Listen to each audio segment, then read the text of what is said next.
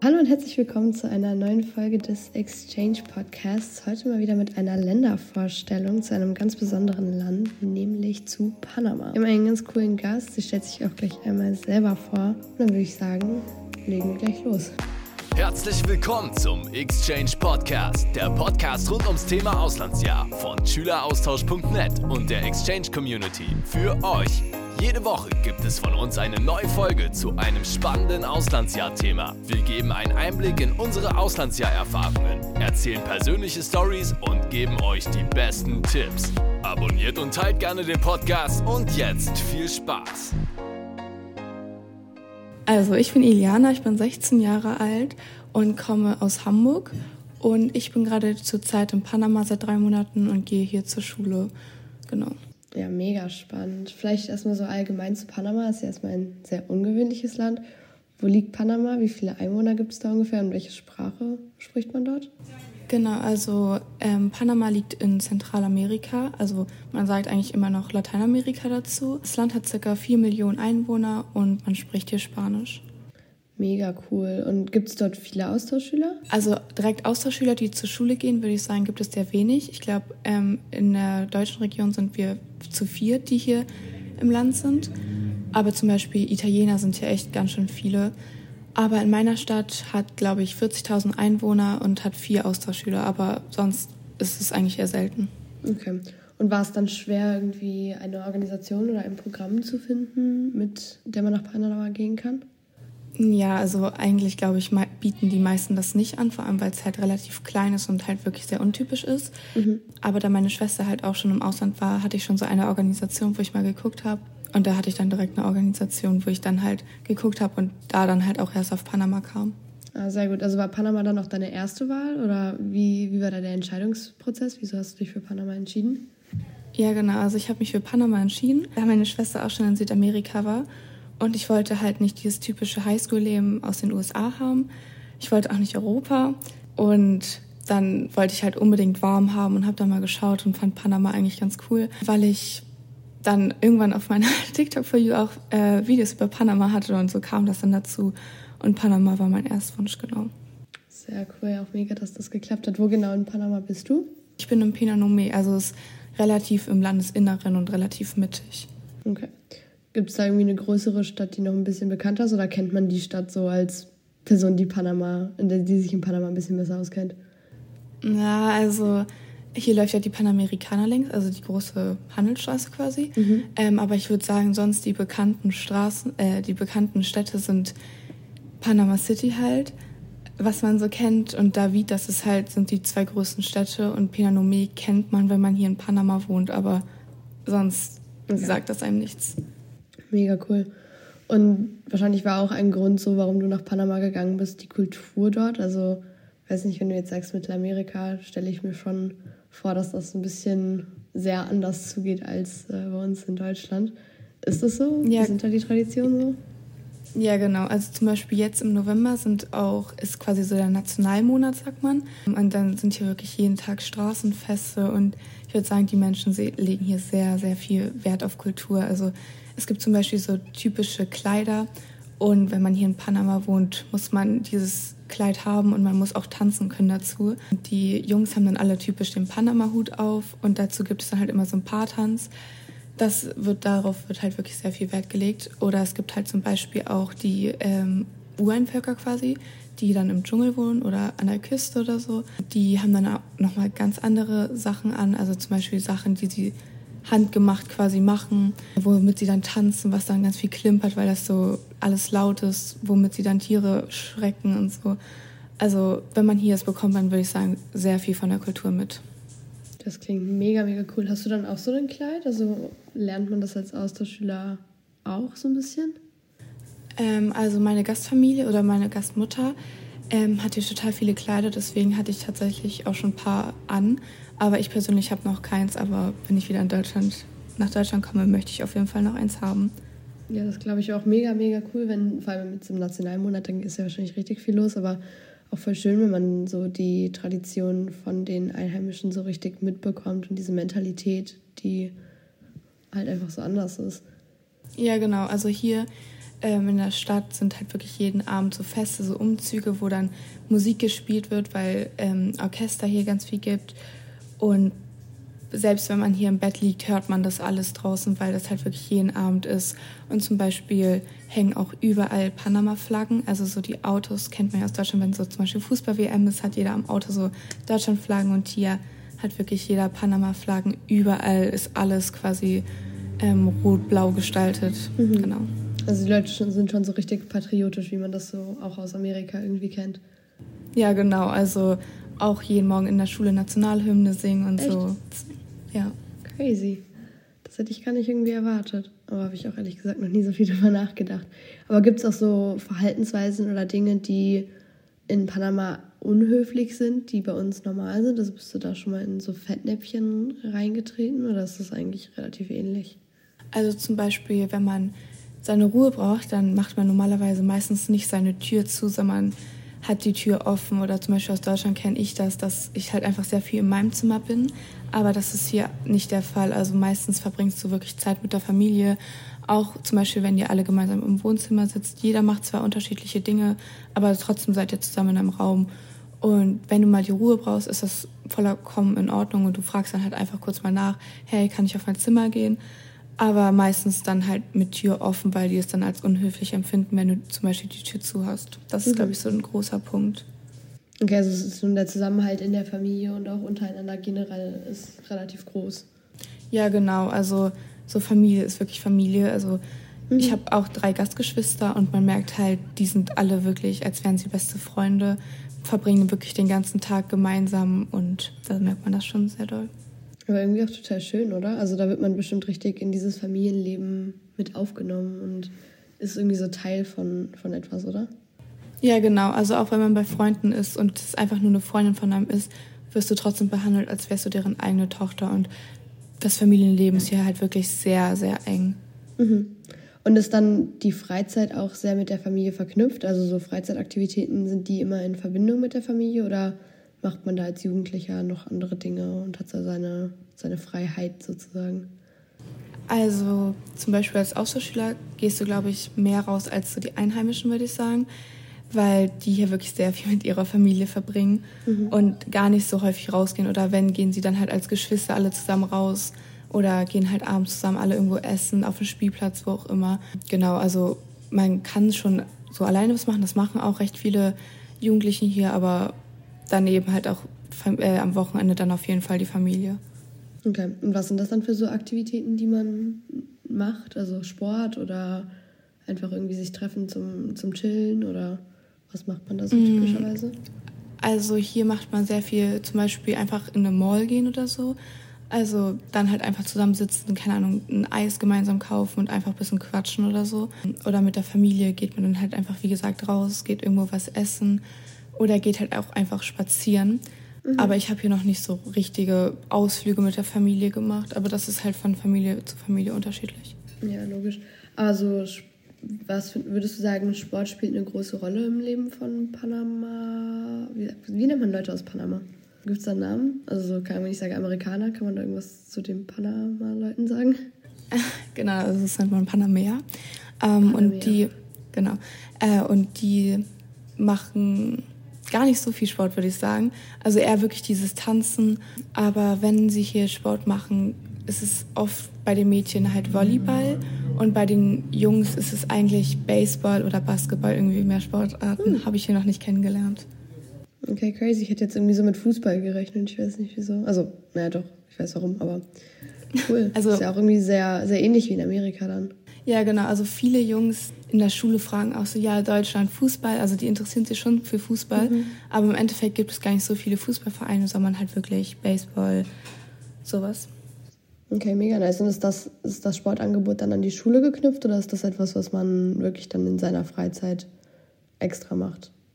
Also meistens, ähm, also ich bin zum Beispiel auf einer öffentlichen Schule mhm. und da ist das dann halt wirklich eher das Traditionelle, dass du eine Tanz-AG hast oder eine AG hast, wo du irgendwelche Instrumente lernst. Okay, also spielt Musik eine sehr große Rolle. Ja, ja, genau. Also so traditionelle Musik spielt, würde ich sagen, eine große Rolle hier. Mega cool. Machst du da auch was? Also bist du in so einer AG? Ich bin leider nicht in so einer AG, weil ich leider mit den Schulzeiten das nicht passt, weil ich halt Nachmittagsunterricht habe, sodass das nicht hinhaut. Schade. Und du hast ja gesagt, die Familien gehen auch viel essen und das Essen ja anscheinend ein großer Teil der Kultur ist. Was ist so typisch panamesisches Essen? Also ganz häufig oder zu jeder Mahlzeit gibt es Reis. Entweder Reis mit Hühnchen oder Reis mit Bohnen. Also man nennt das auch Gallo Pinto. Das essen sie hier sehr viel. Oder ansonsten Patacones, das sind quasi so frittierte Kochbananen. Das gibt es eigentlich überall auf der Straße auch zu kaufen. Oder eine Suppe, wo Yucca drin ist, also so Yucca-Wurzeln, die mhm. man dann einfach kocht oder frittiert. Genau, sowas essen die hier sehr, sehr viel, aber hauptsächlich würde ich sagen Reis, Hühnchen und Bohnen. War das für dich eine Umstellung, also als du dort angekommen bist? Ja, also ich hatte anfangs echt Probleme mit dem Essen, da ich auch zuerst in einer Familie war, die leider nicht so gut kochen konnte. Und es war einfach sehr trocken am Anfang und es gab halt wirklich schon zum Frühstück Reis. Aber ich habe jetzt im Nachhinein auch erfahren, das ist halt eigentlich gar nicht so typisch. Man mhm. macht es teilweise, aber meistens isst du dann zum Frühstück halt keinen Reis, sondern dann eher am Nachmittag, aber halt einmal am Tag Reis. Und am Anfang kam ich dann nicht mit klar, weil in Deutschland gab es für mich immer jeden Tag anderes Essen. Mhm. Und auf einmal gibt es jetzt eigentlich so jeden Tag quasi Reis mit irgendwas dazu. Das war schon eine sehr große Umstellung für mich, ja. Das glaube ich. Aber also, wenn man dann in ein Restaurant gibt, gibt es dann auch Reis oder wie kann man sich das dann vorstellen? Das, ja, so, so in den Straßenbuden, die dann halt auch echt ähm, günstig sind, gibt es dann halt sehr viel Kochbananen, würde ich sagen. Aber es gibt halt auch ganz normale Pommes. So Reis gibt es eigentlich auch schon immer. Aber zum Beispiel, ich habe mir noch nie Reis geholt, weil ich zu Hause genug Reis habe. Aber die Menschen essen hier auch in Restaurants wirklich sehr viel Reis. Okay, crazy. Also wahrscheinlich wie, wie unsere Nudeln, ne? Ja, genau, so kann man es vergleichen. Ja. So, nochmal zurück zur Kultur an sich. Spielt Religion eine Rolle oder Glaube irgendwie? Also die meisten Menschen sind hier katholisch. Also ich würde sagen, das spielt schon eine Rolle, aber ich kenne zum Beispiel gar nicht so viele, die in eine Kirche gehen aber trotzdem sind sie eigentlich alle katholisch und gehen dann zum Beispiel nur zu besonderen Anlässen ähm, in die Kirche. Also zum Beispiel an Weihnachten gehen sie dann in die Kirche. Genau, aber die meisten Menschen sind hier katholisch. Okay. Also merkt, aber man merkt das so im, im Alltag nicht mehr als in Deutschland auch. Mm, also was ich sagen muss, zum Beispiel Taxis oder so, oder auch viele Menschen haben hier Ketten mit einem Kreuz dran. Mhm. Das merkt man schon, dass hier viele quasi katholisch sind oder christlich. Aber sonst bekommt man das eigentlich nicht so groß mit. Okay. Und wir haben ja vorhin schon kurz so ein bisschen gesprochen. Du meintest, du hast sehr wenig Schule, weil ihr momentan so Proteste habt. Also, genau. Wie, wie ist das so mit der Politik dort? Hier im Land sind gerade Proteste. Deshalb gehe ich derzeit auch nicht zur Schule. Und das kommt davon, da ein Minenvertrag, also es gibt Minen hier eigentlich im ganzen Land verteilt und die werden halt immer weiter ausgebaut. Und das ist dann, der Präsident hat es halt unterschrieben, weil er davon, glaube ich, von den USA weiterhin quasi unterstützt wird. Und für Geld hat er das, diesen Vertrag unterschrieben, aber damit ist die Bevölkerung halt nicht zufrieden und geht deswegen auf die Straße. Und deswegen sind, glaube ich, seit drei Wochen Proteste und daher auch keine Schule, genau. Hat das irgendwie beeinträchtigt, dass die Sicherheit deine Sicherheit dort sehr? Also wenn du sagst, du hast keine Schule, ist ja schon wahrscheinlich ein Sicherheitsrisiko, weswegen die Schule nicht stattfindet, ne? Genau, also ein großer Teil, warum die Schule auch im Moment ausfällt, ist, da die Lehrer halt auch auf die Straße gehen. Aber für mich macht das jetzt gerade nicht so viel aus, weil es hauptsächlich in der, äh, in der Hauptstadt ist, in Panama City und über die Panamerikaner. Da gibt's halt dann immer quasi Blockaden, da sie die Wirtschaft hier im Moment zerstören wollen, damit der Präsident halt was dagegen macht. Schließen sie quasi auch den Panama-Kanal, damit die Schiffe halt nicht mehr quasi zum Handeln kommen können. Mhm. Und genau, dann gibt es Blockaden auf der Straße. Das merkst du, wenn du Auto fährst, auf jeden Fall. Also da stehst du dann, wenn du teilweise zwei Stunden nur über die Panamerikaner fahren musst, musst du jetzt zehn Stunden einplanen, weil dauernd halt Protest, also genau Proteste sind. Die sind aber harmlos. Also meistens sind dann irgendwelche Stöcker einfach auf der Straße und die Autos oder die Bevölkerung unterstützt das ja quasi, weshalb die dann auch einfach stehen bleiben. Und irgendwann wird die Straße dann wieder freigemacht und man darf weiterfahren. Genau. Okay, also das sind friedliche Proteste, das sind jetzt keine ausschreitenden Auseinandersetzungen zwischen Politik mhm. und, und den Personen. Genau, größtenteils. Also anfangs war das schon so, dass die Polizei dann hier sehr viel mit Tränengas gemacht haben Und wir zum Beispiel von unserer Organisation haben auch gesagt bekommen, wir dürfen jetzt erstmal gar nicht mehr raus, da es halt Vorfälle gab mit dass Menschen erschossen worden sind, dass Tränengas überall gesprüht wird und oh da die Polizeigewalt hier einfach total anders ist als in Deutschland, wurde mhm. erstmal gesagt, drin bleiben. Seid lieber vorsichtig, ja, vernünftig. Wie ging es dir damit? Also hat dich das eingeschüchtert? Also ich war sogar zu der Zeit in Panama City und habe das quasi alles so noch mitbekommen. Aber wenn man quasi drin war, hat man das echt nicht mitbekommen. Also man hat es mhm. teilweise gehört, dass irgendwas auf der Straße los ist oder so. Aber sonst war man ja nie quasi äh, an den Protesten beteiligt oder so. Deswegen ja. hat mir das eigentlich keine große Angst gemacht und das ging eigentlich. Okay, sehr gut. Abgesehen jetzt davon, wie ist die politische äh, Situation in Panama so? Weiß ich nicht, ist da, da ist eine Demokratie richtig? Sorry, ich habe echt keine Ahnung von, von Panama. Ja, ja, genau. genau, da ist eine Demokratie. Und da gibt es aber ansonsten auch nicht große Auseinandersetzungen oder Probleme. Nee, genau. Also normalerweise ist die Politik hier in Panama äh, sehr gut und allgemein auch die Wirtschaft und so. Also das ist eigentlich hier alles sehr, sehr gut. Aber jetzt halt durch diese Auseinandersetzung ist gerade ein bisschen, bisschen nicht so gut. Genau, genau, ist ein bisschen Trubel, aber ja. Okay, sehr gut. Also normalerweise ist es ein stabiles, sicheres, freies Land, sozusagen. Ja, genau. Das war auch, genau, das war auch ein Grund, warum ich nach Panama gegangen bin, dass mhm. es hier eigentlich alles sehr stabil ist und Sicherheit und so eigentlich auch gut ist. Das war auch ein großer Grund, weshalb ich hierher gegangen bin. Okay, also ich kenne das nur aus anderen lateinamerikanischen Ländern. Ich habe ein paar, oder ja, generell südamerikanischen Ländern auch. Ich habe ein paar Freunde, die dort äh, ihr Auslandsjahr gemacht haben. Und da war es vor allem bei den Mädchen so, dass sie zum Beispiel nicht alleine unbedingt rausgehen durften, sondern halt immer nur mit dem Bus oder mit dem Taxi, äh, immer nur mit dem Taxi oder mit den mit der Gastfamilien irgendwo hinfahren sollten. Wie ist das bei dir? Ja, also Taxi darf ich eigentlich auch nicht nehmen, weil man sagt, Taxis sind hier zu gefährlich. Deswegen gibt es hier so ein Uber-Unternehmen, was halt eigentlich ganz gut geprüft ist. Das darf ich alleine nehmen. Und die öffentlichen Busse sind halt auch etwas anders als in Deutschland. Ich darf, aber man bekommt dann halt immer irgendwelche Sprüche von irgendwelchen Männern draußen oder wenn du spazieren gehst, wird dir halt das Öfteren hinterhergepfiffen, Autos halten an, fragen, ob du mitfahren möchtest. Genau, also ich darf alleine raus, aber mach's halt eigentlich gar nicht so gerne oder wenn halt wirklich nur in Parks, die gut über, überwacht sind. Okay, also so ein bisschen in dem Sinne unsicherer als in Deutschland ist es schon. Ja, genau. Also abends, wenn es dunkel ist, gehe ich, also oder darf ich auch nicht rausgehen. Über den Tag muss ich halt auch wirklich immer genau sagen, wo ich mich befinde und so. Und zum Beispiel, dass ich an Plätzen gehe, wo es halt sicher ist. Ich darf jetzt halt nicht direkt in die, ins Zentrum hier in diese Stadt gehen, äh, weil es halt dann zu unsicher ist. Aber kommst du damit gut klar oder fühlst du dich dadurch groß eingeschränkt? Nee, also ich komme ganz gut damit klar. Also ich habe trotzdem eigentlich meine Freiheiten und zum Beispiel ich möchte auch gar nicht mehr, also ich möchte jetzt nicht abends irgendwo rausgehen, weil ich mich dann halt auch nicht mehr so sicher fühle. Aber sonst mhm. fühle ich mich eigentlich am Tag total sicher in der Stadt und habe keine Angst rauszugehen. Okay, sehr gut. Und du hast jetzt schon gesagt, du hast jetzt seit längerem nicht mehr wirklich Schule, aber wie ist das Schulsystem generell so in Panama?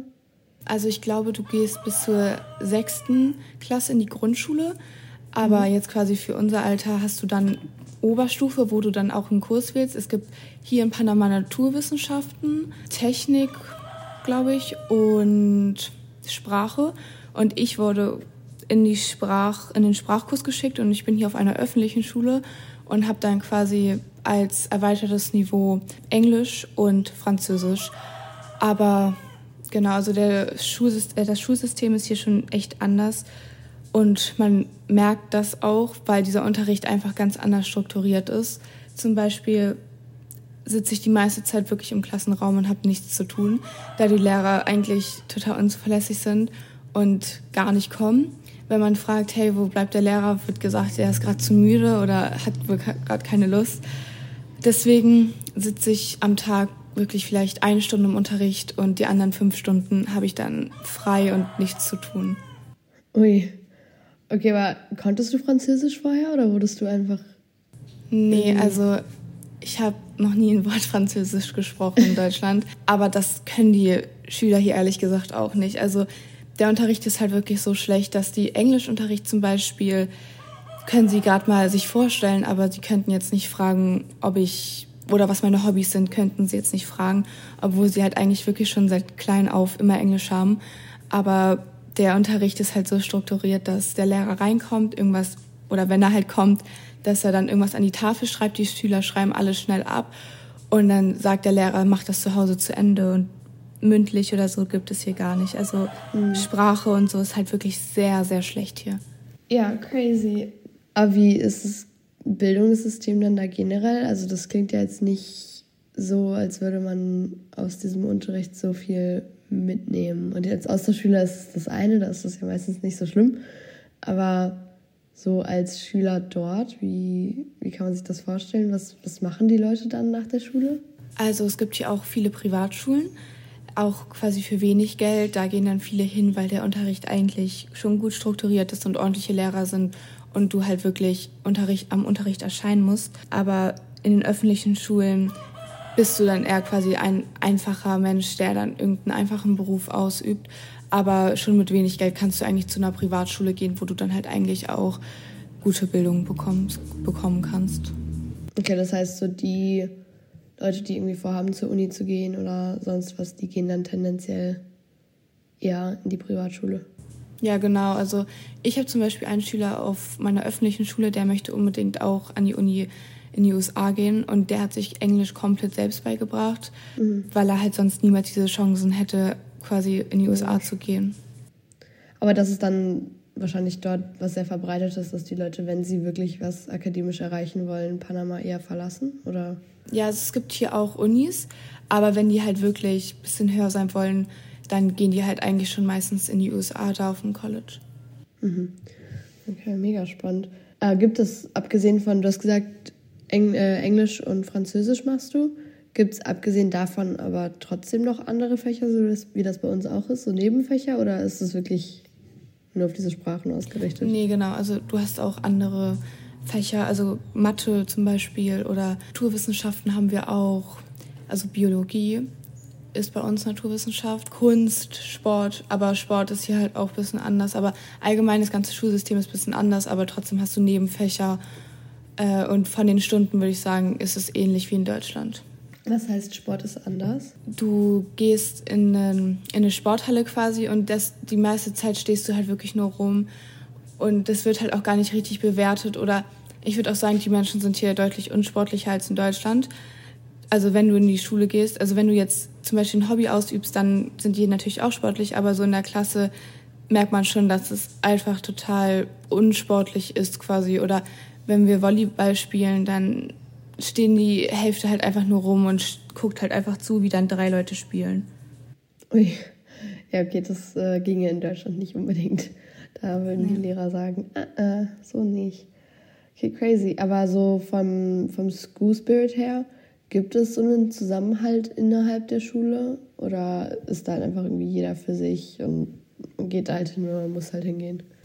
Ähm, also ich würde sagen, das ist auch sehr klassenweise, da die Pausen gar nicht richtig sortiert sind, weil wenn der Lehrer kommt, äh, nicht kommt, hast du halt Pause, weshalb du dann halt wirklich nur was mit deinen Klassenkameraden machst. Deswegen so in den Parallelklassen kennt man die Menschen zwar, aber Freundschaften sind da eigentlich eher nicht so typisch, sondern eher wirklich die Klasse und die Klasse macht dann, würde ich sagen, auch viel zusammen. Also es gibt ich kenne das aus Deutschland, dass es so kleine Freundesgruppen gibt, zum Beispiel zwei beste Freunde zusammen. Und hier ist das so, dass wirklich die besten, äh, besten Freunde dann zum Beispiel eine Freundesgruppe wirklich von acht Leuten oder so haben. Also die Freundesgruppen sind sehr, sehr groß hier.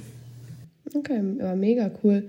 Und aber ich meine, so generell auf die ganze Schule bezogen, gibt es so eine Schulzugehörigkeit? Ist man so auch stolz auf seine Schule? Gibt es da irgendwie ich kann aber nur die USA als Beispiel nehmen. Ich war selber in Australien, da war das auch nicht so, also zumindest nicht so extrem, aber dass man so, so richtig auch Schulwettkämpfe hat und, keine Ahnung, sich da so voll zugehörig fühlt. Mm, also wir haben jetzt nächstes Jahr Prom, also so, das ist ein bisschen äh, wie also die USA. Ja, genau, das gibt es schon, aber dann halt nicht, wie man es aus den USA kennt, sondern dann halt alles ein bisschen anders. Ich weiß auch nicht genau, wie das ist. Mir wurden so ein paar Bilder gezeigt, aber zum Beispiel, dass dann so Kultur von Panama auch präsentiert wird auf der Prom und so. Okay, also die Kleider, die man dann trägt, sind das dann auch solche traditionelleren Kleider oder? Ja, also es gibt dann quasi die Tanz AG, die dann bei der Prom ähm, einen Tanz aufführt, der dann halt typisch, typisch panamesisch ist. Mhm. Aber sonst kannst du dich halt auch ganz normal quasi kleiden mit einem schickeren Kleid. Okay, mega cool. Und du hattest ja schon gesagt, so AG-mäßig habt ihr eher so Musik- und Tanz-AGs. Aber gibt's, also gibt es viele solcher AGs und die Pflicht? Machen das auch viele Leute? Gibt es noch andere außer dieser Musik- und äh, Tanzsachen? Also unsere Schule möchte jetzt eine Volleyball-AG anbieten. Aber ansonsten äh, mit der Musik und mit dem Tanzen ist es halt so, dass die ganzen Mädchen also schon eigentlich eher Tanzen machen und die Jungs würde ich sagen eher Musik. Also bei dem Tanzen brauchst du auch Jungs, aber ich würde sagen, eigentlich fast alle Mädchen gehen zu dieser Tanz-AG und mhm. tanzen dann halt diese Kulturtänze. Nice. Und von den Musikinstrumenten, was sind da, was sind das so für Instrumente? Gibt es da irgendwie noch typische, abgesehen von so, keine Ahnung, Gitarre, Klavier? Mm, also hier sind das quasi so Orchester, ähm, wo dann Trompeten sind, Trommeln, sowas hat man hier. Ja, mega, mega cool. Und dann vielleicht nochmal von Schule zurück zu Gastfamilie. Die Gastfamilien in Panama bekommen die Geld dafür, dass sie Austauschschüler aufnehmen oder machen sie das praktisch freiwillig? Nee, also hier ist das komplett ehrenamtlich. Ähm, daher gibt es auch echt wenige Gastfamilien hier. Also das ist schon schwierig, mhm. wenn du wechseln möchtest, eine neue Gastfamilie zu finden. Aber die bekommen hier absolut gar keine Bezahlung und machen das komplett ehrenamtlich. Aber auch irgendwie eigentlich für gewöhnlich eine schöne Sache, wenn man dann in so einer Familie richtig unterkommt. Die Gastfamilie, in der du jetzt bist, hatte die vor dir schon mal Austauschschüler oder machen sie das zum ersten Mal? Nee, meine Gastfamilie macht das hier gerade zum ersten Mal. Also es ist für beide so eine richtig neue Experience. Ja, genau. Sehr, sehr gut. Und ja, du hast schon gesagt, es ist eher untypisch, Austauschschüler aufzunehmen, so im Generellen, wenn es auch weniger Austauschschüler gibt im ganzen Land. Ja, genau. Also viele wissen auch gar nicht, dass es so Austauschschüler quasi gibt oder dass man Familie mhm. werden kann. Also das wissen echt die wenigsten. Oder als ich auch der erste Tag in meiner Schule war, dachten die, ich bin jetzt hier für immer hergezogen, weil meine Eltern hier arbeiten oder so. Und haben es einfach nicht verstanden, dass ich für ein Jahr hier bin und dann wieder nach Deutschland gehe. Crazy. Ja, muss man auch sagen, das ist ja eigentlich schon so ein sehr westliches Konzept, diese, diese Auslandsjahr-Sache. Ja. Äh, Auf jeden Fall. Alright, und was in Panama bestimmt richtig schön ist, ist doch die Natur, oder? Ihr habt doch bestimmt voll die schöne ja. Vegetation und so. Also man sieht wirklich überall Palmen. Also egal wo du bist, du siehst Palmen. Das finde ich wirklich so sehr, sehr cool, weil Palmen gibt für mich immer so ein Feeling, als wäre ich im Urlaub. Mhm. Und das hat hier wirklich, jeder Mensch hat hier Palmen im Garten. Das ist halt wirklich so, wie es bei uns eine Eiche ist, sind hier Palmen.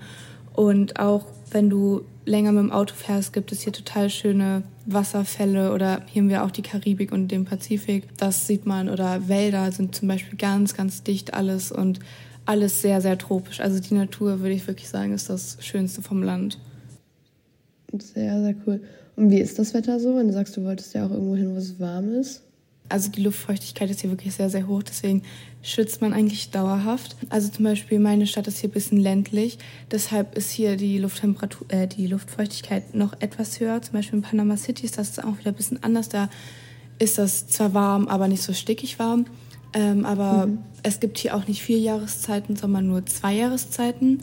Man hat zwar jeden Tag 30 Grad, aber die eine Jahreszeit ist dann quasi die Regenzeit und die andere Jahreszeit ist die Trockenzeit. Und in welcher Jahreszeit seid ihr gerade? Ja, wir sind eigentlich gerade. Also November ist so der Wechsel quasi. Okay. Genau. Also vom einen zum anderen. Ja. Und war jetzt dann gerade Regenzeit oder war jetzt gerade Trockenzeit? Ja, genau, es war gerade Regenzeit, aber dieses Jahr mhm. wurde halt irgendwie gesagt, das ist ein Nino-Jahr oder so, heißt das. Da ähm, mhm. kommt das dann alles verspätet oder halt gar nicht so viel Regen. Jetzt die letzte Woche hat sehr viel geregnet und wenn es regnet, dann regnet es hier richtig. Also, richtig. genau, ja. wenn du schon Wolken siehst, die nach Regen aussehen, sollte man nach Hause gehen. Renn. Genau, sobald es der erste Tropfen fällt, kannst du eigentlich nicht mehr nach Hause gehen, weil die Straßen dann halt wirklich richtig überschwemmt sind und dieser Regen hält dann halt auch paar Stunden an. Du kannst halt wirklich dann nichts mehr machen, wenn du draußen bist. Crazy. Ist das nicht auch irgendwie dann ein bisschen schwierig, so wenn du so zu Hause praktisch einge gesperrt bist? Ja, also okay vormittags ist das meistens so, dass dann halt wirklich richtig heiß ist und die Sonne richtig prallt. Und das dann halt meistens gegen 15 Uhr oder so dann erst anfängt zu schütten. Deswegen macht man so, dass man den Alltag dann meistens halt einfach anders gestaltet, dass man vormittags mehr die Sachen mhm. macht und dann nachmittags halt den Regen abwartet. Okay. Mm, wir hatten ja schon kurz über öffentliche Verkehrsmittel gesprochen, da hattest du ja schon gesagt, dass das anders ist. Aber wie ist es generell mit der Infrastruktur so? Also, die ist nicht so gut. Also, es ist glücklich, dass hier die Panamerikaner halt längs läuft, deswegen fahren dann halt Busse. Aber zum Beispiel, wenn du mit dem Bus fahren möchtest, wartest du nicht an der Bushaltestelle, sondern hältst dann halt einfach den Daumen raus, hält der Bus an und du fragst, bin ich, fahre ich da jetzt richtig hin? Und dann steigst du halt ein und fährst mit. Oder halt Busse in die nächsten Städte sind halt auch so gestaltet, dass es halt einfach kleine Autos sind, zum Beispiel Zwölfsitzer oder so. Das sind gar nicht richtige Busse, die man kennt. Also so, ähm, es gibt auch richtige Reisebusse, aber die fahren dann halt einmal wirklich quer durchs Land. Ähm, daher kostet das dann halt auch mehr. Aber sonst die einfachen Busse, die man halt eigentlich hauptsächlich benutzt, kosten dann ganz unterschiedlich. Also eine Fahrt in die nächste Stadt, wo man eine Stunde hinfährt, kostet, glaube ich, 50 Cent. Also es ist wirklich sehr billig hier. Aber so Bus oder so gibt, äh, Bahn oder so gibt es hier gar nicht. Auch in Panama City selber nicht? Also es gibt in Panama City ähm, U-Bahn-Prinzip, aber das ist halt nicht so gut ausgebaut. Also du kommst schon von A nach B, aber ist halt nicht gut nicht ausgebaut. Nicht so, wie man es von hier kennt. Nee, genau. Also nicht jede Straße, sondern dann halt. Ja, wenn du sagst, du kommst aus Hamburg, da ist ja auch nochmal vernünftig ausgebaut. Ja, genau. In Hamburg kannst du jede Straße erreichen mit der U-Bahn oder sonst was. Und hier in Panama City ist halt wirklich sehr klein. Aber Panama City ist das halt auch nochmal besser mit der Infrastruktur. Da hast du dann auch richtige Busse, so Linienbusse, die man aus Deutschland kennt. Aber hier quasi in einer kleineren Stadt, da gibt es nicht richtige Linienbusse. Also ist man schon eigentlich darauf angewiesen, dass man irgendwie mit dem Auto von A nach B hinkommt, oder? Ja, genau. Also ich würde sagen, die meisten Menschen haben hier Autos und fahren halt wirklich jede Strecke mit dem Auto. Mhm. Und wie ist das mit der Währung? Also du hast ja schon gesagt, eine Busfahrt kostet 50 Cent. Das heißt, es ist wahrscheinlich alles um einiges günstiger als in Deutschland. Ja, genau. Also wenn man in einem Supermarkt ist, in so einem richtig guten Supermarkt, dann würde ich sagen, sind die Preise sogar viel, teilweise höher als in Deutschland. Das, ja genau, weil es hier ein ähm, Dollarland ist quasi. Also wir haben hier Dollar und Balboa. Also Balboa ist aus Panama, aber es ist halt der gleiche Wert, Balboa und Dollar. Aber zum Beispiel, wenn du auf der Straße ähm, dein Essen holen möchtest, dann ist das halt deutlich günstiger. Also 25 Cent und du hast ein gutes Abendbrot. Aber wenn du halt wirklich in den Supermarkt gehst und Wocheneinkauf machen musst, dann ist das, würde ich sagen, teurer. Aber du kannst schon deutlich günstiger leben oder Klamotten. Wenn du es in normalen Laden kaufen gehst, kostet ein Top, was in Deutschland 10 Euro kostet, hier 2 Euro. Mhm. Crazy. Ja, voll krass, dass das in Supermärkten dann so viel teurer ist als auf der Straße. Weil irgendwie müssen die Leute ja auch ihre Sachen herbekommen. Ja, also die Supermärkte sind echt richtig teuer. Also zum Beispiel für eine Salami-Packung, ist mir jetzt so im Kopf geblieben, hat 5 Euro gekostet. Und das also wirklich, wir wollten letztens Pizza machen und dann auch Käse hat 5 Euro gekostet und es war halt einfach wirklich alles sehr, sehr teuer. Ja, nee, das äh, kann ich mir vorstellen. Das macht keinen Spaß. Ja. Wie kommst du mit der Sprache zurecht? Hast du vorher schon Spanisch gesprochen? Nee, also ich habe vorher wirklich gar kein Wort gesprochen. Ich konnte Hallo sagen, das war's. Aber ich würde sagen, man kommt eigentlich relativ schnell rein. Also ich bin jetzt seit drei Monaten hier und ich verstehe eigentlich relativ viel. Sprechen ist noch teilweise schwierig, deswegen sage ich oft einfach nur Wörter, aber die Leute sind hier super lieb. Also ich bin wirklich ohne ein Wort äh, können hierher gekommen und trotzdem hat mich jeder total lieb behandelt und versucht einfach mit Händen und Füßen zu erklären, da die Menschen mhm. ja auch wirklich kein Englisch können. Also ja. Okay, also auf, äh, auf einer anderen Sprache sich dann auseinanderzusetzen, wird genauso schwierig. Ja, also schon schwierig, ja. Aber man, also man kommt, finde ich, schnell rein. Also nach einer Woche ist es dann quasi für dich normal, dass du es erstmal noch nicht kannst. Mhm. Und wie machst du das so mit dem Lernen? Also setzt du dich auch aktiv hin und lernst sozusagen Vokabeln, Grammatik oder machst du es mehr so Learning by Doing? Ja, also ich lerne nicht so viel. Also ich habe mal mir so Vokabeln angeguckt, aber so Grammatik eigentlich nicht. Also ich gucke mir dann halt irgendwelche Verben an oder Nomen, die ich dann halt einfach auswendig lerne. Aber ich lerne jetzt nicht so aktiv. Also meistens, wenn die hier irgendwas sagen und ich denke so, oh, was war das Wort, dann google ich halt oder frage, ob die mir es aufschreiben können, weil man das ja nicht direkt hören kann. Und dann frage ich halt meistens nach und denke mir so, okay, das war das und das klappt eigentlich mhm. ganz gut. Okay, sehr gut. Und also wie ist das so mit Unterhalten dann auch? Also mit deinen Freunden geht das irgendwie klar? Kriegt ihr euch verständigt oder ist es trotzdem noch so ein bisschen schwierig? Also ich finde, das kommt total auf die Person drauf an. Manche nehmen halt wirklich keine Rücksicht und labern nicht wirklich zu. So, da verstehst mhm. du dann halt wirklich teilweise gar kein Wort, obwohl du, äh, obwohl da Wörter drin sind, die du eigentlich verstehst. Aber ich habe zum Beispiel eine Freundin aus der Schule, die erklärt mir das dann halt auch alles mit Händen und Füßen und erklärt mir wirklich alles, so dass man das halt wirklich versteht. Also ich würde mhm. sagen, das ist wirklich sehr unterschiedlich. Manche Personen verstehst du kein Wort, manche Personen verstehst du halt deutlich besser. Ja. ja. Gibt es einen dollen spanischen Dialekt in Panama? Also ich weiß zum Beispiel in Argentinien, der ist ja super, super, super stark. Ich kann das gar nicht so richtig einschätzen, weil ich gar nicht weiß, wie das Spanische ist. So. Ja gut, stimmt. Du hast kein, kein Kastellanisch gelernt. Mit deiner Gastfamilie, wie verständigst du dich mit der? Also meine Gastmutter kann ein bisschen Englisch, also es reicht zum Verständigen. Und wenn das so wichtigere Sachen sind, macht sie das halt lieber auf Englisch, weil ich das dann sicherer verstehe. Aber wenn zum Beispiel Smalltalk-Gespräche sind, sind sie dann auf Spanisch.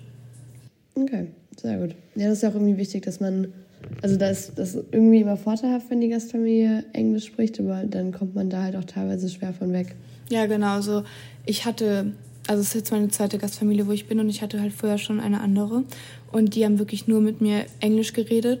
Ich habe gesagt, ja, vielleicht versuchen wir äh, Spanisch zu reden und dann haben sie den ersten Wort, äh, den ersten Satz auf Spanisch gesagt, aber dann habe ich es halt nicht verstanden und dann meinen die, oh nee, du kannst es nicht, dann müssen sie wieder auf Englisch umsteigen und da habe ich wirklich nichts gelernt, weil die kein Interesse daran hat, mit mir Spanisch zu lernen. Ja, ist immer schade, weil ich kann es irgendwo verstehen. Es ist immer einfacher, wenn man dann auch eine andere gemeinsame Sprache spricht, das so zu sprechen. Aber du bist ja auch da, um es zu lernen, von daher. Ja, genau. Und darüber wurde sich dann beschwert, dass ich halt kein Spanisch sprechen kann. Aber selbst haben sie es mir halt auch nicht gezeigt. Aber das ist halt wirklich, würde ich sagen, sehr selten. Also die meisten Menschen haben total Rücksicht darauf, dass du halt nicht die Sprache kannst. Ja, auf jeden Fall. Die finden sie auch eigentlich eher voll cool, also so, wenn man so herkommt von so richtig weit weg. Und ja, genau. So, sind ich weiß nicht. voll interessiert. Ja, hier ist das so sehr, ich, also Europa sagen, himmeln die ein bisschen alle an und sagen, ja. ja. erzähl mal, erzähl mal und ihr habt doch so viele Sportarten und die wollen halt total viel auch über Deutschland wissen. Warst du schon? ja, genau. Ob ich ja, schon mal da war und auch. ja, fragen sie ganz viel. Ja, es war irgendwie war ganz witzig, wenn man sich mit diesen Leuten unterhält, finde ich. Also ich fand das irgendwie, ich habe in dem äh, in meiner Zeit in Australien erst gelernt, wie crazy es eigentlich ist, in Europa zu leben, was ja. für ein Privileg das ist. Genau, also sonst Europa, weiß ich nicht, ist ja quasi normal, dass wir da wohnen. Und jetzt merkt man halt wirklich, wie hoch angesehen quasi Europa ist. Also die wollen wirklich irgendwie alles darüber wissen und ja. wissen, welche, ja genau, welche Länder ich schon besucht habe, ob ich schon mal da war, ob ich die Sprachen kann und sonst was. Ja, ja vor allem auch einfach, wie viel wie viel Kultur auf so wenig Raum gebracht ist. Ich meine, okay, Panama ist jetzt auch nicht so riesig, aber bei mir war es halt einfach damals so, so ein riesiges Land und da ist halt nicht so viel. Und dann Europa ist praktisch kleiner als das und ja. da ist trotzdem so viel. Genau. Ja. Mega nice. Hattest du Vorurteile oder kennst du Vorurteile über Panama, die du vorher hattest, die du jetzt so ein bisschen, ja, teilweise erlebst vielleicht? Also, die Menschen sind sehr indirekt. Also das fällt mir sehr stark auf. Zum Beispiel habe ich auch eine Freundin, die Austauschschülerin ist und sie hat immer gefragt, hey, darf ich rausgehen? Und die Gastfamilie selbstverständlich, ja klar, geh raus, geh raus, erleb was. Und irgendwann kam dann über WhatsApp eine lange Nachricht, wo es dann hieß, ähm, dass sie nicht mehr bei ihr wohnen soll, da sie viel zu viel rausgeht und so. Aber vor ihr haben sie halt immer gesagt, nee, alles gut, alles gut, geh raus. Aber sie sagen halt nicht so viel persönlich. Also es ist meistens so, dass sie halt wirklich das indirekt kommunizieren oder halt wirklich über Umwege. Zum Beispiel, dass die Gastmutter was zu der Schwester sagt und die Schwester muss es dir erst sagen. Das fällt mir hier sehr auf. Oder dass die Leute hier sehr flirty sind, wurde mir am Anfang auch gesagt. Und das stimmt auch. Also wenn man auf der Straße ist, merkt man das auch sehr stark. Zum Beispiel, wie gesagt, mit den Männern, die dich halt angucken, die dich, die dich anhupen. Ja, so Catcalling. Ja, genau. Also das merkt man okay, schon sehr. Krass. Das hätte ich auch nicht so erwartet, dass es halt so doll ist. Also so hat immer gesagt, ja, total touchy sind die hier. Aber ich habe das halt, ich konnte mir das gar nicht richtig vorstellen. Aber jetzt mhm. merkt man das halt wirklich, egal auch, ob das ein Busfahrer ist, der dich die ganze Zeit am Spiegel anguckt oder so. Aber das ist normal, würde ich sagen, hier. Also muss man sich quasi ein bisschen dran gewöhnen. Ja. Aber das ist dann auch in den meisten Fällen nur so ein oberflächliches, sie versuchen dich anzumachen und lassen dich dann auch in Ruhe, wenn du da nicht drauf eingehst? Oder muss man da irgendwie sich Sorgen machen, dass das in weitere Richtungen geht? Nee, also ich weiß nicht, also wenn man auf der Straße ist, wird man eigentlich wirklich von, würde ich sagen, von jedem zweiten Typ irgendwie angepfiffen. Aber man muss sich da eigentlich keine Sorgen machen. Also die gehen dann halt einfach weiter, gucken, die mhm. drehen sich vielleicht nochmal um, aber würden die jetzt nicht hinterherlaufen. Oder hatte, also ich hatte noch keine negativen Erfahrungen damit. Okay. Ja, aber pro negative Erfahrungen, du hattest ja auch schon gesagt, du hast die Gastfamilie gewechselt und so. Magst du so ein bisschen erzählen von deiner Zeit bisher in Panama? Ja, genau. Also ich bin ja jetzt seit drei Monaten da und wie gesagt, ich bin komplett ohne Sprachkenntnis hierher gekommen und kam eigentlich in eine Familie, würde ich sagen, die schon gut verdient haben. Ähm, ich hatte einen kleinen Gastbruder und halt einen Vater, der Ingenieur war, sehr viel unterwegs war und halt eine Gastmutter, die nicht gearbeitet hat, weil sie selbstständig war quasi. Ich musste. Genau, sie musste nicht. Aber ich hatte dann nach zwei Wochen direkt einen Unfall. Ich bin bewusstlos umgekippt und habe mir dabei, genau, habe mir dabei Zähne ausgeschlagen und das kam dann davon, also oder zurückblickend würde ich sagen, das kam davon, weil ich sehr wenig gegessen habe und sehr wenig getrunken habe, es sehr heiß war. Und wie gesagt, ich kam am Anfang sehr, sehr schlecht mit dem Essen klar. Und ich bin dann umgekippt und wie gesagt, bin dann sofort quasi zum Arzt gefahren. Und jetzt kann ich auch noch mal kurz medizinische Versorgung hier ansprechen. Ist auch sehr, sehr anders. Also ich wurde dann direkt genäht, weil meine ganze Lippe quasi ein Loch drin war. Und als dann genäht worden ist, ist die Nadel runtergefallen, dann wurde nicht nochmal desinfiziert und so. Ey. Genau, aber dann war ich wieder zu Hause und dann konnte ich halt erstmal nichts mehr machen, außer halt wirklich nur im Bett liegen. Und ich konnte nichts essen, ich konnte nicht mal richtig trinken, weil ich meinen Mund nicht schließen konnte, weil meine Lippe halt wirklich sehr, sehr dick war und es waren einfach wirklich sehr starke Schmerzen. Dann war ich eigentlich hauptsächlich nur noch bei Ärzten. Dann hieß es plötzlich ganz spontan, ich muss jetzt nach Panama City. Bin dann nach Panama City gefahren, vier Stunden. War dann da bei Zahnärzten. Und eigentlich hieß es zuerst, die müssen gezogen werden. Dann alles hin und her, doch nicht gezogen. Und dann bin ich wieder zu meiner Gastfamilie zurück. Und dann fing das an mit den Problemen in der Gastfamilie. Also es wurde bei mir dann Bluttest gemacht und so. Das sah alles super aus. Aber dann fing meine Gastfamilie mir zu erzählen, dass ich eine Essstörung habe, dass ich ähm, Bulimie, heißt es, glaube ich, habe, so dass ich quasi mein Essen, ähm, nachdem ich es gegessen habe, wieder auskotze, weil ich abnehmen möchte. Und das haben sie mir in den Mund gelegt und sich darüber lustig gemacht, dass ich sowas mache. Und ich habe sowas halt noch nie gemacht. Und das wurde mir halt dauerhaft in den Mund gelegt oder gesagt, dass ich psychisch krank bin, weil ich nicht esse. Deswegen bin ich umgekippt. Oder dann fing es an, dass mir Geld geklaut worden ist. Also wir hatten eine Angestellte zu Hause, die hat gekocht, die hat geputzt und ich zurückblickend würde, glaube ich, sagen, dass sie mir Geld geklaut hat. Aber es kam halt immer mehr Probleme oder dass meine Sachen fehlen. Mein ganzes Zimmer wurde umgestellt, als ich nach Hause kam. Und meine Organisation hat Reisen angeboten und das wurde mir auch mhm. verboten. Und vor mir haben sie gesagt, oh toll, wenn du mit kannst. Und auf einmal hieß es, sie wollen nicht, dass ich mitkomme. Und dann habe ich gesagt, ich will wechseln. Ähm, und dann gab es ein Camp quasi ähm, von unserer Organisation, wo man dann hinkommen konnte. Also das war Pflicht, da hat man dann seine Sachen erzählt, seine Erfahrungen und so. Aber an dem Tag habe ich dann erfahren, dass meine Gastfamilie mich auch nicht mehr haben möchte, weil sie gesagt haben, dass ich ja nur in meinem Zimmer sitze. Genau, und dann mussten wir eine neue Gastfamilie suchen. Aber das war halt, wie gesagt, nicht so einfach, weil ich dann auch nicht die Stadt verlassen wollte und so. Und es hier einfach keine Gastfamilien gibt. Und dann war ich kurzzeitig auch noch zwei Wochen in Panama City bei einer anderen Familie, da ich nicht wegkam wegen den Protesten. Aber bin jetzt vor zwei Wochen wieder in meine Stadt gekommen und bin jetzt hier in einer neuen Familie. Und das war am Anfang auch ein totaler Schock für mich, da hier wirklich total viele Kakerlaken sind. Die laufen auch durchs Bett. Ähm, es sind super viele Tiere hier. Meine Dusche ähm, funktioniert nicht richtig. Es läuft wirklich nur Wasser an der Wand herunter. Meine Dusche ist wirklich pechschwarz. Äh, ich habe teilweise gar kein Wasser hier und das Essen ist ja auch wirklich sagen sehr begrenzt. Die Gastfamilie hat auch leider kein Auto, heißt, wir müssen nur mit öffentlichen Verkehrsmitteln irgendwie von A nach B kommen. Aber genau, das ist hier gerade so ein bisschen die neue Gastfamilie und alles, würde ich sagen, schimmelt. Wir haben Hühner und die Hühner ab 2 Uhr nachts kräht dieser Hahn und wir haben Hunde, die bellen die ganze Nacht und so. Ja. Also es ist auf jeden Fall ähm, ein großes Abenteuer. Ich saß hier gerade die ganze Zeit mit offenem Mund und war so, what the fuck, was passiert hier? Erstmal geht's dir gut ja. mit deinen Zähnen und so? Also ja, mit meinen Zähnen ist das ähm, alles wieder relativ in Ordnung. Also ich merke das jetzt nicht mehr so dolle. Also ich muss noch mal zum Zahnarzt und so, aber eigentlich geht das alles wieder. Also ich kann jetzt nicht einen Apfel beißen, aber eigentlich kann ich ohne Umstände wieder ganz normal essen. Okay, crazy. Und jetzt hast du die Gastfamilie gewechselt und jetzt bist du wahrscheinlich einfach in einer, die in der unteren Mittelschicht oder an der Armutsgrenze eher, ja. eher ist. Genau, also dann auch mit anderen geredet und habe gesagt, ey, ist das Haus so normal? Und dann hieß es schon immer so, also ist schon ein bisschen untere Schicht und so und schon krass, dass überall die Dusche komplett schwarz ist und ich kann nicht mal teilweise auf Toilette gehen, weil ich nicht spülen kann und so. Okay.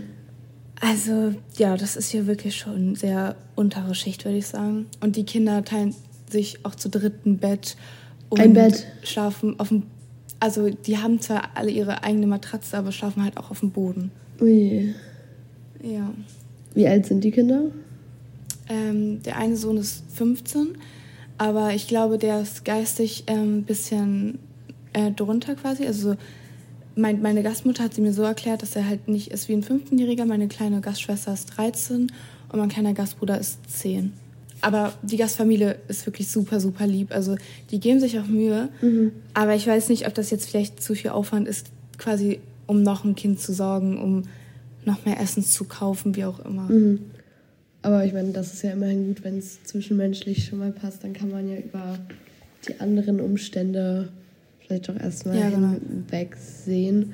Glaubst du, du wirst ja. jetzt auch bei dieser Gastfamilie bleiben oder versuchst du es eher nochmal? Ich bin ja seit zwei Wochen hier mhm. und die ersten Tage ging es mir wirklich richtig, richtig schlecht und ich habe überlegt, ob ich wieder nach Deutschland fliege, weil irgendwie noch nichts gut hier war im Ausland. Also klar, aber man sieht diese guten Dinge dann nicht mhm. in so einer Situation. Und da habe ich wirklich dann ernsthaft überlegt, halt abzubrechen, weil es mir wirklich richtig, richtig schlecht ging. Und ich habe dann hier auch gefühlt gar kein richtiges Essen bekommen. Aber jetzt gerade denke ich mir so, dann lerne ich andere Sachen kennen und schätze es vielleicht umso mehr, wenn ich wieder in Deutschland bin. Mhm. Deswegen denke ich, dass ich hier bleiben werde, bis es dann halt vielleicht gar nicht mehr geht. Aber jetzt gerade wieder geht es eigentlich. Aber die ersten Tage war das halt wirklich ein Schock und überall Kakerlaken. Ja, das glaube ich. Überall Schimmel so. Das ja. kann ich mir vorstellen. Aber die Option, die Gastfamilie nochmal zu wechseln, gibt es die oder ist das eher schwierig, weil es halt so wenige Familien gibt? Ja, also meine Organisation ähm, ist, würde ich sagen, sowieso ein bisschen angepisst, weil durch den Unfall und so mit den ganzen Versicherungen ist das, war das halt für die total viel Stress und dann auch noch Gastfamilienwechsel und so. Und sie haben halt gesagt, das Haus wurde geprüft, das ist hier gar kein Thema, ob ich hier wohnen kann oder nicht. Es ist halt so, aber wenn ich halt darauf bestehen würde, glaube ich, zu wechseln, wäre es halt vielleicht irgendwie möglich. Oder zum Beispiel eine Freundin von mir hat sich so ihre eigene Gastfamilie gesucht. Mhm. Dann, dann halt vorgeschlagen, hey, die Familie hat vorgeschlagen, mich aufzunehmen, kann ich da vielleicht hin? Aber ich würde sagen, von der Organisation gesuchte Familie ist eigentlich sehr unwahrscheinlich. Also wenn, müsste ich mir halt selbst irgendwie gucken.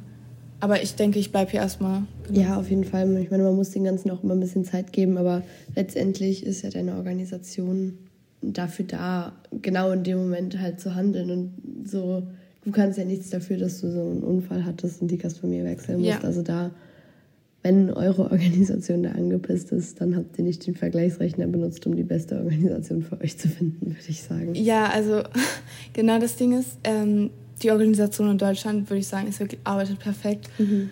Aber hier in Panama also arbeitet die, die, Organisation. die Partnerorganisation sozusagen dann. Ja, genau. Also man sagt ja immer so, Deutschland ist die letzte Option, wo man sich meldet. Mhm. Aber bei mir muss es halt gefühlt wirklich einer der ersten Optionen sein, weil sonst passiert hier nichts. Also die Leute hier untereinander bei der Organisation hier in Panama wissen auch eigentlich nichts übereinander. Mhm. Also sie wissen selbst nicht, wer was arbeitet oder sonst wie. Und das ist halt einfach ein super Durcheinander. Aber sobald quasi die deutsche Organisation was sagt, dann klappt das halt eigentlich okay. meistens. Ja. Ja, aber ich meine, so wie du es gesagt hast, man muss es einfach auch erstmal so ein bisschen auf sich wirken lassen. Und wenn du sagst, es geht dir jetzt schon so ein bisschen besser, dann äh, ja. ist es ja auch gut. Also was mir wirklich sehr hilft, ist Tagebuch schreiben tatsächlich. Mhm. Also ich habe die erste Zeit gar kein Tagebuch geschrieben und dann dachte ich, hier komm, du schreibst es einfach mal auf. Und teilweise, wenn ich abends, wenn alle deutschen Freunde quasi schlafen gehen und ich dann so ein bisschen alleine wieder bin, denke ich mir so, komm, setz du dich jetzt zu der Familie und schreibst ein Tagebuch und das finde ich bringt mir total viel. Also dadurch denke ich so, komm, so schlimm ist es gar nicht. Mhm. Und ich finde es jetzt auch zurückblickend, wenn ich selbst meinen Tagebucheintrag aus zwei Wochen lese, denke ich so, hey, mir geht's doch schon viel besser. Ja. Was hatte ich da für Gedanken? So, also genau, ich würde sagen, abwarten ist wirklich eine sehr große Hilfe. Ja, sehr gut. Weil in der Situation wirklich wollte ich einfach nur nach Hause, habe mhm. meinen Vater angerufen, habe gesagt, ich will nach Hause. Aber jetzt gerade ist das wieder alles einigermaßen okay. Also ich bin halt auch sehr viel draußen mhm. über den Tag, sodass ich gar nicht so viel jetzt hier gerade im Zimmer verbringe und so. Aber ja. Ja, das ist doch gut. Ich meine, ich kenne das selber. Ich habe auch die Gastronomie gewechselt. Ich hatte auch eine ziemliche Horrorstory. Und jetzt so im Nachhinein, ist jetzt auch alles schon ein bisschen länger her, aber auch so während meines Auslandsjahres habe ich das dann irgendwann total vergessen sogar. Also so, wenn dann irgendwie mhm. diese guten Erinnerungen dazukommen und man sich so ein bisschen mehr darauf konzentriert und so weiter und so fort, dann irgendwann tritt das total in den Hintergrund, diese negativen ja. Erfahrungen. Und man zerrt halt von den ganzen guten Sachen, auch wenn negative Erfahrungen dabei waren. Also da machst du auf jeden Fall alles richtig. Was, ja genau, was ich mir halt auch, also was nicht so gut war, ich habe mir dann Videos angeguckt, warum Leute ihr Auslandsjahr abgebrochen nee. haben. Und das war, das waren dann so teilweise Gründe, ich hatte Heimweh zu meinem Freund oder sonst was. Und dann dachte ich so, okay, wenn ich jetzt mit meiner Story ankomme, wird jeder verstehen, dass ich abbreche. Also, oder es wäre gar kein Vergleich und eher eine Demütigung, wenn ich sage, Alter, ich sitze noch mit dieser Scheiße hier. Aber jetzt gerade bin ich total froh eigentlich, dass ich noch hier bin und nicht abgebrochen habe. Ja, sehr gut. Ich meine, so man muss auch manchmal dann die Herausforderungen annehmen und ich glaube, so gerade wenn man in so ein Land geht wie Panama, dann ist man sich dem ja auch bewusst, dass es halt nicht ja, so genau. ist wie in, in Europa oder in, im westlichen Kontext. Ja. Und dann hat das ja auch irgendwo so seine Herausforderung, an der man wächst und an, an der man ganz viele Erfahrungen sammeln kann. Von daher ja. sehr, sehr großen Respekt. Also auch mit Freunden ist das sehr schwierig noch. Also weil ich ja gar keine Schule habe und eigentlich nur bei, ja. Arzt, äh, bei Ärzten war. Deswegen habe ich nicht so richtige Freunde, mit denen ich mich treffen kann. Ich habe so Schulfreunde, aber das reicht halt nicht zum Treffen. Vor allem aber das braucht, Weiß ich nicht. halt einfach. Also du bist ja, jetzt genau. seit drei Monaten da. Und wenn jetzt so lange auch wieder keine ja. Schule war und so, das ist halt einfach, Freunde entwickeln sich mit der Zeit. Das geht nicht von heute auf morgen.